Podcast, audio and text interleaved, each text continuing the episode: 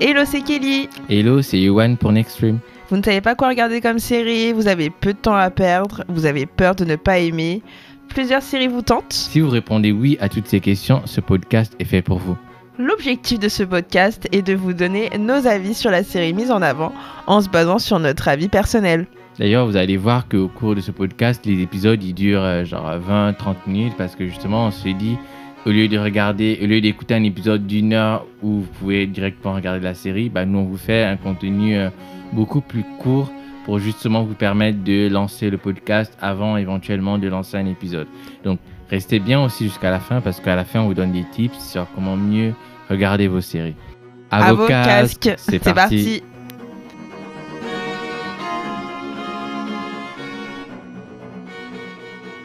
Du coup, Johan, de quoi ça parle, la chronique des Bridgerton? Alors, la chronique des Bridgerton, c'est un peu une sorte de gossip girl à la sauce du 19e siècle. Mm. Genre, euh, dans l'Angleterre euh, pré-victorienne de la Régence, donc c'est en 1813 environ, dans ces eaux-là. Et du coup, euh, on suit les aventures de deux familles de la haute société britannique à la recherche de bons partis. Donc, par bon parti, comprenez un homme beau, riche et gentil. Mm-hmm. Donc, les standards de l'époque, quoi. Ces familles-là, elles recherchent un bon parti pour leur fille, enfin en âge de se marier. Donc, on a une partie, un côté les Bridgerton, donc ce sont des aristocrates, enfin ils sont riches depuis des générations. Mhm. Et d'un côté, les Farrington, donc ce sont des nouveaux riches qui, euh, voilà, du coup essayent de aussi euh, se s'imposer dans ce milieu-là. Donc on va voir euh, au, cours de la série en fait la, la, différence des, des, attitudes entre les enfants et même les parents des deux familles. Et la chronique des Bridgerton, donc c'est sur Netflix. En date, il y a deux saisons de huit épisodes chacune, donc 16 épisodes en tout. Et euh, avant même la sortie de la deuxième saison, en fait, Netflix avait déjà renouvelé euh, la série pour une troisième et une quatrième saison. Si vous comptez vous lancer dans cette série, euh, vous avez pas mal de contenu qui arrive, donc c'est cool aussi de savoir qu'il ah. y aura, y aura une suite à ces intrigues-là. All is fair in love and war.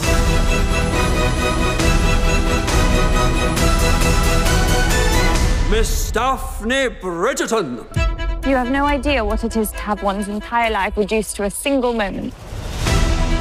The time has come for the social season. Tighter! She to breathe, Mama!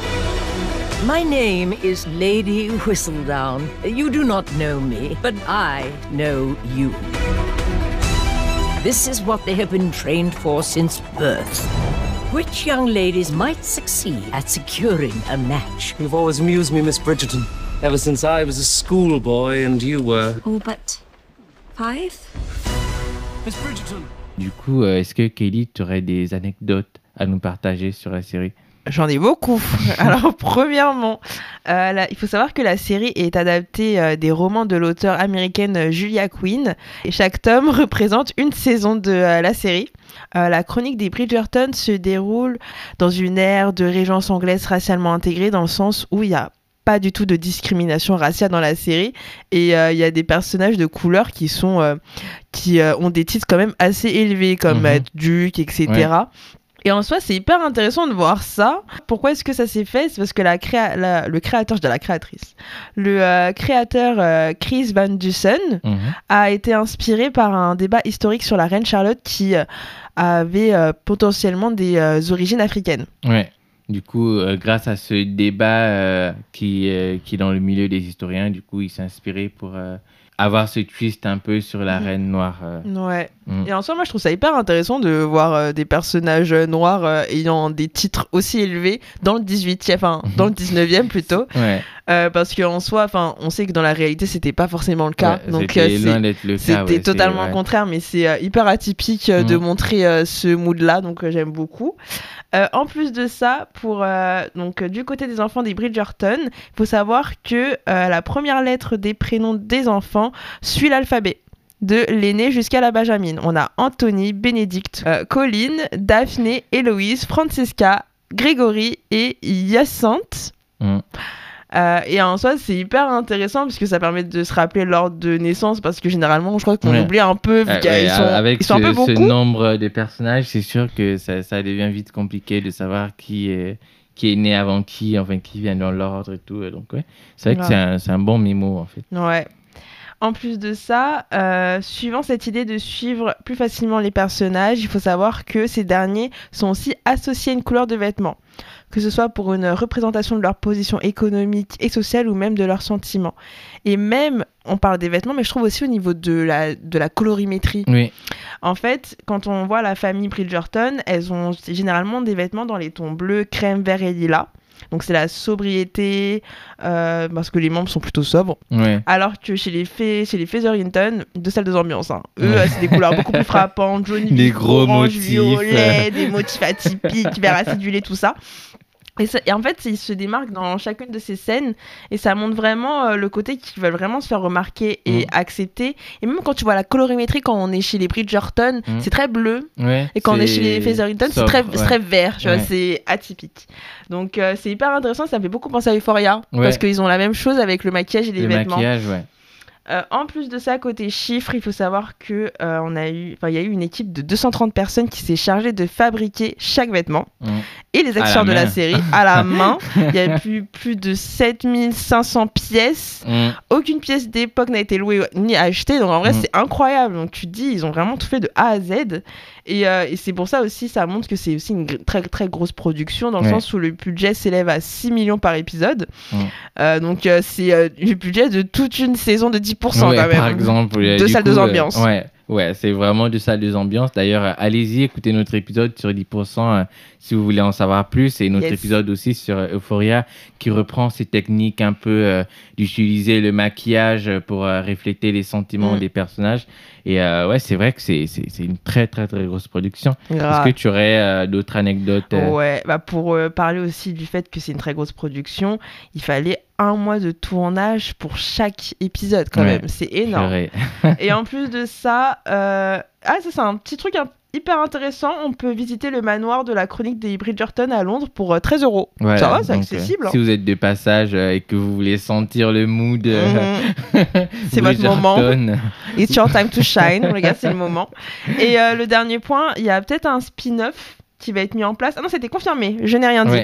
Un spin-off consacré à la reine de Charlotte a été confirmé par Netflix et c'est trop cool parce que je trouve que la reine on la voit pas souvent. On la voit euh, dans deux trois scènes un peu énervée euh, par rapport à des histoires de tout le temps elle est énervée.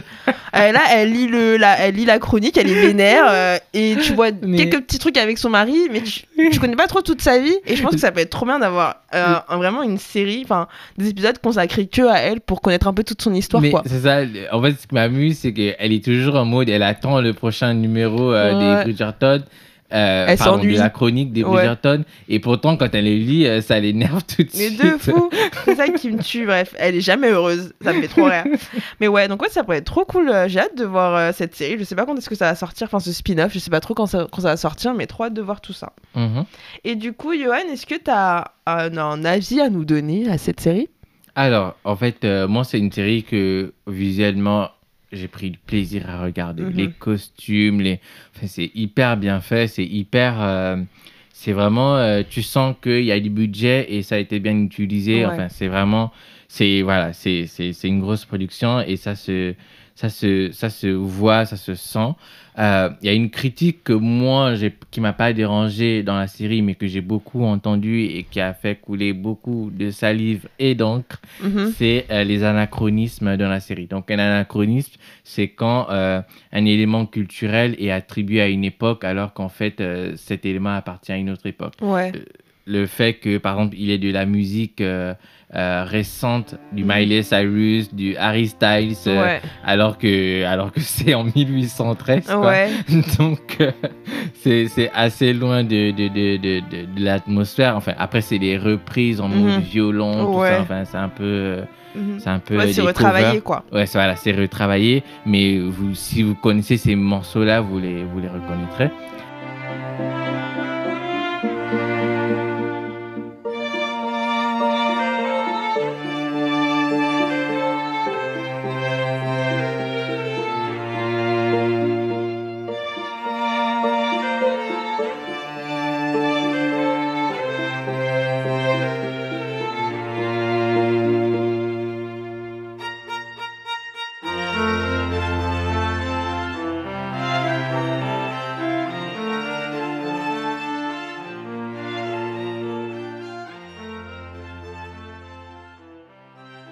Mais du coup, c'est une critique qui a été faite, mais comment ça peut exister? Enfin, bah, moi, en soi, je trouve mm. que c'est une suite logique dans le sens où déjà, tu vois des personnes non blanches ayant des, euh, un titre de fou malade dingue, mm. enfin des dukes, etc.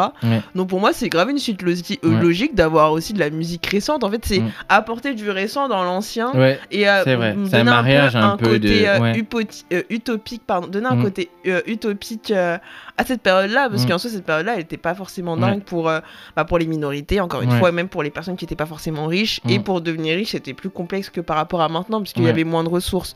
Donc moi, au contraire, je trouve que c'est une suite logique. Ouais, c'est vrai que c'est intéressant de voir que c'est des partis pris qu'ils ont fait et euh, le, côté euh, sans, euh, sans racisme et le côté musique moderne. Et du coup, c'est vrai que ça, ça, ça, ça fait sens. Mais je pense que la série souffre de ces critiques-là parce que elle est comparée à d'autres séries comme The Crown ou Downton Abbey qui clairement ne sont pas sur le même mood. Enfin, c'est bah, pas le pour même. moi, euh, The Crown, en plus, c'est une série inspirée de choses vraies, enfin, mm. dans le sens où c'est l'histoire de la reine d'Angleterre et tout. Mm. Donc là, c'est normal où il faut vraiment être carré, montrer les vrais. Et, même là, même là, par exemple, le gouvernement anglais, ils avaient demandé à Netflix de mettre. Euh, euh, une notification en début d'épisode pour préciser que c'est une fiction, que tous les éléments ne sont pas non plus vrais à 100%. Donc, tu vois, même dans des séries comme ça, c'est pas ils suivent pas la réalité à la lettre. C'est vrai, c'est vrai. Donc moi, au contraire, je trouve que c'est drôle d'avoir euh,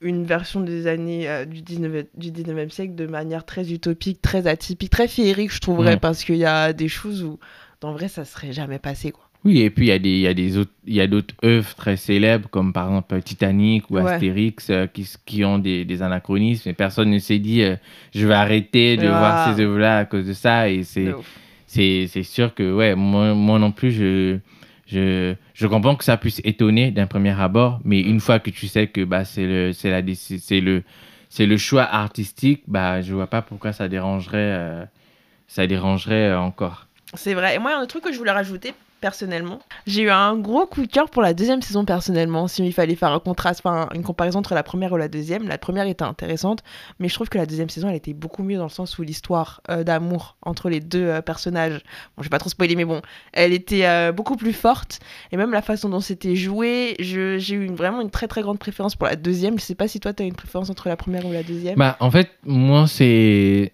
Je dirais pas c'est l'inverse, mais en fait c'est que la première saison, bah, comme les séries de ce type-là, tu te dis, bon, ils, finiront ensemble. Hein, voilà, c'est pas trop une grosse surprise. En fait, c'est plus euh, pour savoir comment ça s'est fait, mais c'est pas trop une grosse surprise. Et du coup, je pensais que dans la saison 2, ils mettraient un peu un twist. Euh, dans, Du coup, je m'attendais un peu au petit truc qui fait que ça se finit pas comme on pensait que ça se finirait. Bon, du coup, j'étais un peu un peu déçu sur ce côté-là. J'étais un peu ah bon, je pensais que ça finirait un peu autrement, mais du coup, euh, bon, c'est comme ça. Ouais, mais moi je trouve quand même dans la saison 2, les personnages ils ont beaucoup plus de charisme. L'histoire est beaucoup, l'intrigue est beaucoup plus intéressante parce qu'il y a plus de problématiques quand même à gérer dans le sens où, je vais pas trop spoiler, mais il y a. C'est vrai qu'il commence même aussi à aller dans le côté aussi un peu même pauvre et tout. Enfin, le, parce que, en fait, mine de rien, en fait, euh, quand on regarde la première saison, on se rend pas compte qu'il y a des quartiers un peu euh, moins riches euh, aux alentours. Enfin, on a l'impression que vraiment tout Londres est hyper riche. C'est ça, tout le monde. Alors que pas hmm. du tout. Grave. En fait, c'est ça qui est intéressant, c'est qu'en même temps, c'est une série dans un contexte ancien, mais en même temps, les problématiques sont toujours d'actualité aujourd'hui. C'est-à-dire, même dans ce même dans cette version euh, utopisée un peu de, de, l'époque, bah, en fait, on retrouve beaucoup des questions d'aujourd'hui. Mm. Et finalement, c'est aussi le rôle d'une série. De, Même quand c'est une série qui parle de l'histoire, en fait, c'est une interprétation de l'histoire mm. euh, avec les, les idéologies d'aujourd'hui. Et du coup, c'est aussi pour ça que même les anachronismes, ça choque pas. Parce que au final, enfin même euh, les balles euh, pour aller euh, pour aller trouver un ou une partenaire. Bon ça existe plus mais bon en soi si tu reprends c'est le même concept que Tinder etc enfin les, les, les sites de rencontres c'est un peu le, le, le même mm. le même schéma. La course au final pour être avec quelqu'un bah c'est pas forcément enfin c'est cette pression là elle se retrouve toujours dans la société. Du coup finalement c'est ça qui est assez marrant c'est que la série traite de, de, de choses plus anciennes mais enfin de, de, des sujets d'aujourd'hui avec des pratiques qui étaient euh, qui sont plus anciennes comme par exemple euh, aller euh, danser avec un inconnu pour mm. euh, pour, euh, pour trouver le futur euh, conjoint, etc. En critiquant la vieille époque, la série critique en fait le monde d'aujourd'hui. Ouais. Et au final, c'est peut-être ça qui justifie le- les anachronismes en fait. Grave, je confirme.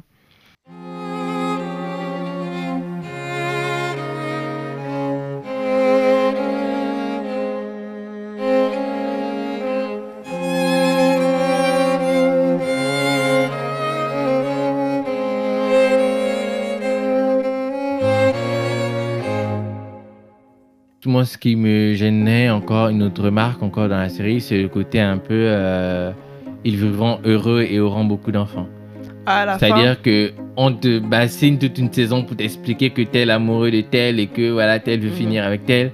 Mais il y a vraiment le côté, il y a, y a jamais le côté après, vraiment pour t'expliquer bah, dans un mariage comment. T'as l'impression que c'est juste la période de, de où euh, ils se rencontrent et après, bam, bah en fait c'est fini, tout est, tout est, tout est bien, Ouais, qui finit bien. J'avoue, en que- fait, ce qui est dommage, c'est que bon, après, je crois que pour la saison 2, le Duc, il était pas dispo, un truc comme ça. Mais ça aurait Ouais, été je crois stylé l'acteur de... il est pas. Ouais, mais ça aurait été stylé de voir euh, bah, le Duc, euh, enfin, de voir en fait la, la suite de la. Je sais plus comment elle s'appelle la fille. Daphné? Ouais, Daphné. De voir le Duc et Daphné en mode marié avec leur Mm. enfant, leurs problématiques de jeunes mariés et tout, ça aurait Mm. pu être grave stylé, j'avoue, c'est vrai. Il manquait cette partie-là, tu vois, parce Mm. que quand t'es marié avec un enfant ou quand t'es déjà quand t'es jeune marié, ensuite quand t'as un enfant, t'as plein de problématiques qui se suivent et ils ont pas parlé de ces problématiques-là, donc c'est un peu Ouais. dommage. C'est aussi euh, étonnant parce que tu sais, Shonda Rhimes, euh, c'est, elle est connue pour justement ses œuvres, euh, comment dire. euh, donc Shonda Rhimes, c'est la créatrice, enfin la, la productrice de, de Bridgerton. Et le créateur, c'est Chris Van Dusen. Ouais. Et euh, en fait, c'est assez. euh, comment dire Shonda Rhimes, elle est connue notamment avec Grey's Anatomy pour Mhm. avoir apporté, euh, par exemple, le concept de, de casting euh, diversifié. C'est quelque Ouais. chose qu'elle a amené à la télévision très tôt dans Grey's Anatomy. Mhm. Le contexte de, contexte, pardon, de personnages féminins euh, bien écrits et avec une bonne histoire qui tourne pas autour Ouais. d'un mariage, etc.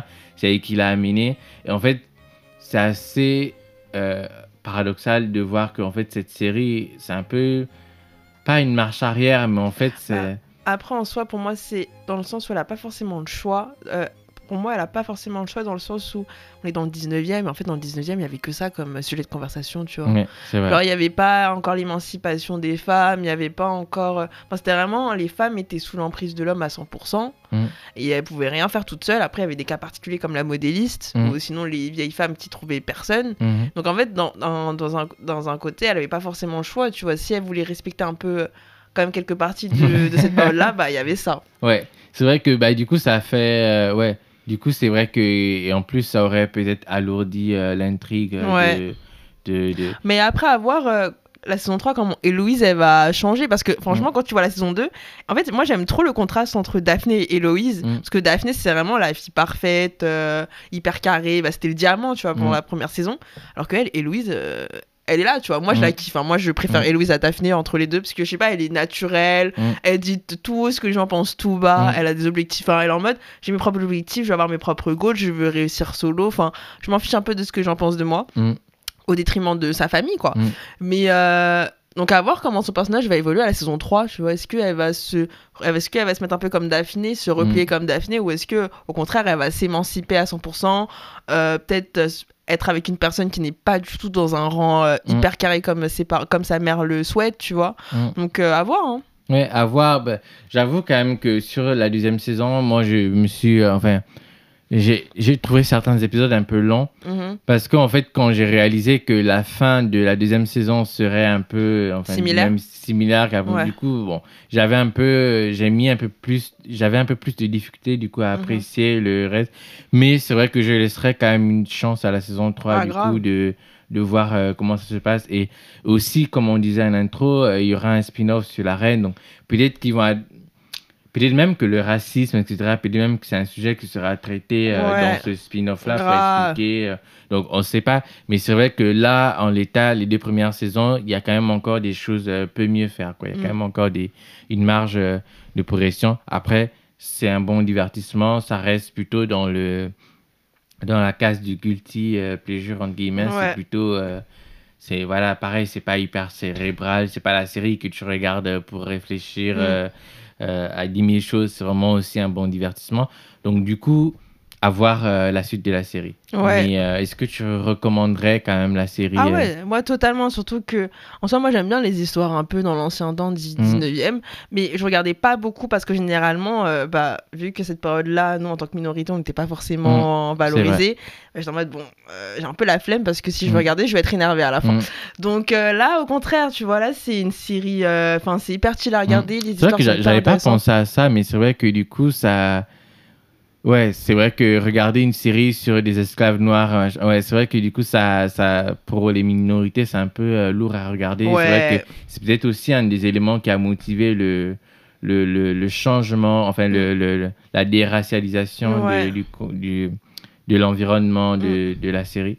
C'est vrai, donc moi en soi, si c'est une série que je conseille totalement, elle est un peu moins légère que Emily in Paris, euh, Mhm. tu vois, ou euh, 10%, parce qu'il y a quand même des, des vrais sujets, Mhm. mais en soi, elle est plutôt cool. Moi, j'aime beaucoup. Ouais. Et toi?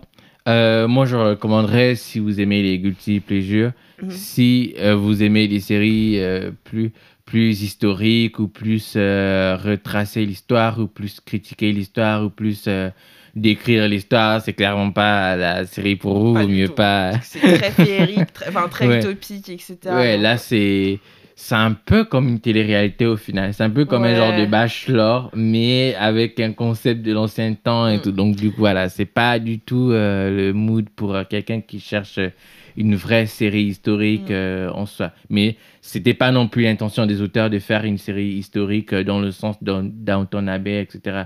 Donc Ouais. je pense que voilà, il y a The Crown aussi qui est très bien, qui Mm. est qui est euh, similaire en termes de moyens, costumiers, etc. Donc si vous voulez plus une série un peu plus euh, sur la, la réalité des faits, bah, du coup, c'est plus, euh, par exemple, The Crown. mhm. Bridgerton, là, c'est un divertissement, c'est un peu... c'est voilà, c'est des beaux costumes, des beaux lieux, des, des- voilà, c'est clair, c'est en fait pour vous donner une idée encore plus précise, Mhm. c'est le genre de série où euh, cette personne doit donner une information à cette personne, mais en fait elle se voit, mais en fait elle a du mal à dire, Mhm. mais en fait ça fait ça met deux épisodes pour grave. De ouf. donc voilà, si vous aimez pas ce genre de série, c'est sûr que Bridgerton ne sera pas pour vous. Euh, moi, à titre personnel, je vais voir la saison 3 et peut-être le spin-off. Mhm. Mais après, c'est vrai que je m'attends à quand même un peu plus de profondeur, enfin, plus de discussion. Mais si c'est Ouais. après, c'est aussi difficile pour eux hein, parce que c'est une adaptation. Donc voilà, ils suivent aussi quand même le, le- le- les éléments du Bah roman. oui, normal. Donc euh, ils font pas non plus euh, n'importe quoi. Grave. Mais euh, c'est vrai que moi, j'attends, euh, surtout de Shonda Rhimes, j'attends aussi un peu plus d'audace, plus de, de, de creuser, de limite même faire une saison où en fait le bal, euh, il n'a pas lieu, personne ne se marie, ou enfin, Ouais. un truc un peu qui change la, la Ouais. qui, qui pousse cette société à évoluer. Parce Ouais. que c'est vrai que là, en état, si je dois regarder encore euh, une autre saison où en fait, euh, dès le premier épisode, tu sais qu'ils va finir ensemble, en fait, nanani, ils font juste des grimaces, nanani, mais en fait, ils vont finir ensemble. Bon. Mm, c'est vrai. Mais c'est divertissant. Grave. Et est-ce que tu aurais un tips pour euh, finaliser cet épisode? Alors, pour cet épisode, du coup, j'aurais un tips. Parce qu'une série, ça sert à se divertir, mais une série, ça peut aussi servir à apprendre, notamment euh, une autre langue, par exemple, comme euh, l'anglais. Donc, je vous dis pas, sans aucune base d'anglais, allez vous mettre devant une série comme ça et apprenez l'anglais. Enfin, ce sera peut-être plus difficile, mais si vous avez déjà quelques bases, quelques cours, etc., vous pouvez utiliser une série comme un exercice un peu pour mieux apprendre notamment les prononciations, le langage courant, etc. Donc, c'est c'est recommandé à faire sur une, série de type euh, sitcom. C'est des séries en fait euh, ou procédurières, c'est des séries comme par exemple euh, Friends ou en fait ou Malcolm à son époque où en fait vous n'avez pas besoin de euh, regarder les épisodes d'avant pour comprendre tout. Enfin, Mm. chaque épisode est un peu indépendant. Du coup, ça facilite si vous avez manqué un détail, ça facilite un peu pour rattraper, pour euh, pour euh, pour euh, voir euh, tranquillement euh, la, la- euh, se concentrer sur l'anglais et du coup ne pas prendre le risque de, de ne pas comprendre du tout la série. Donc, euh, je vous recommanderais de faire ça sur une sitcom euh, ou une série procédurière. Donc, dans ces séries-là, si vous manquez une blague, c'est pas très grave. Du coup, l'étape 1, c'est de regarder la série euh, en anglais avec des sous-titres en français. L'étape 2, c'est de regarder la série en anglais avec des sous-titres en anglais. Et l'étape 3, c'est d'enlever les sous-titres. Et là, vous saurez si vous êtes devenu euh, bilingue. Moi, pour ma part, je suis toujours à l'étape 3. Je Ah. mets euh, des euh, sous-titres en anglais. Mhm. Je peux pas encore faire sans sous-titres. Après, je pense que ça dépend. Par exemple, il y a des séries comme Ma famille d'abord. C'est des séries Ouais. hyper simples. Je pense que sans sous-titres, je peux. Ouais. Mais les séries un peu plus hardcore, Ouais. j'ai besoin d'avoir des sous-titres parce que j'ai besoin de comprendre comment ça s'écrit. Finalement, c'est quand tu vois comment, comment ça s'écrit, tu comprends direct euh, de Mm. quoi il parle. Surtout que des fois, tu as des prononciations, tu as l'impression que c'est le même mot, c'est mais le ça même. n'a rien à ça, voir. c'est ouais, c'est ça. Ouais. Mais c'est intéressant d'utiliser ça surtout pour euh, apprendre le langage courant. C'est ça. Mais par contre, pour tout ce qui est grammaire, euh, Ouais, ah oui, ah oui, les séries, tout, euh, ouais, clairement, un plus c'est complexe. plus c'est rempli de gros mots, donc Ouais, ou sinon même de, euh, enfin, des expressions, Oui, des expressions comme nous euh, en français. comme nous en vois. français, Donc, ouais. euh, grave. Si vous comprenez les blagues euh, sans sous-titres, etc., c'est que vraiment vous avez atteint le niveau euh, bilingue. Grave, Mm. Totalement. Bah merci beaucoup pour cette écoute. Ouais. N'hésitez pas à mettre un petit commentaire ou des étoiles sur Apple Podcast ou sur Spotify, ça nous aidera à gagner en visibilité, ce qui Mm. est non négligeable. Ouais. N'hésitez pas aussi à nous suivre sur nos différents réseaux sociaux qui seront disponibles sur notre profil et on se dit bah, à la prochaine. Salut Salut.